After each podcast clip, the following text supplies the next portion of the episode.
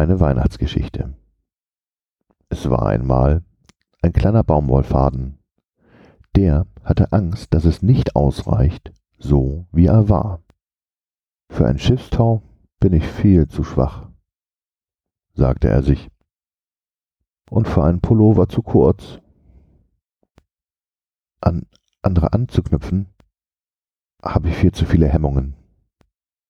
Für eine Stickerei eigne ich mich auch nicht. Dazu bin ich zu blass und farblos.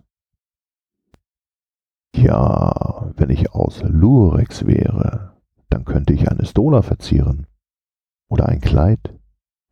Aber so, es reicht nicht.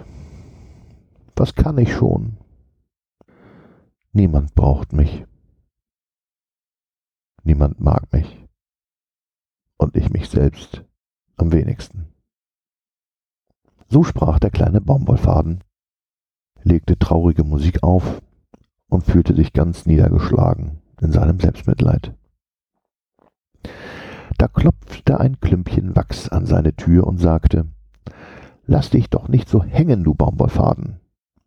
Ich habe da so eine Idee. Wir beide tun uns zusammen. Für eine Weihnachtskerze bist du zwar als doch zu kurz, und ich habe dafür nicht genug Wachs, aber für ein Teelicht reicht es allemal. Es ist doch viel besser, ein kleines Licht anzuzünden, als immer nur über die Dunkelheit zu jammern.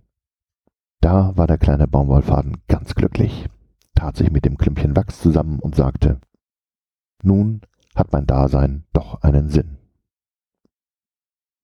Und wer weiß, vielleicht gibt es in der Welt noch mehr kurze Baumwollfäden und kleine Wachsklümpchen, die sich zusammentun könnten, um der Welt zu leuchten.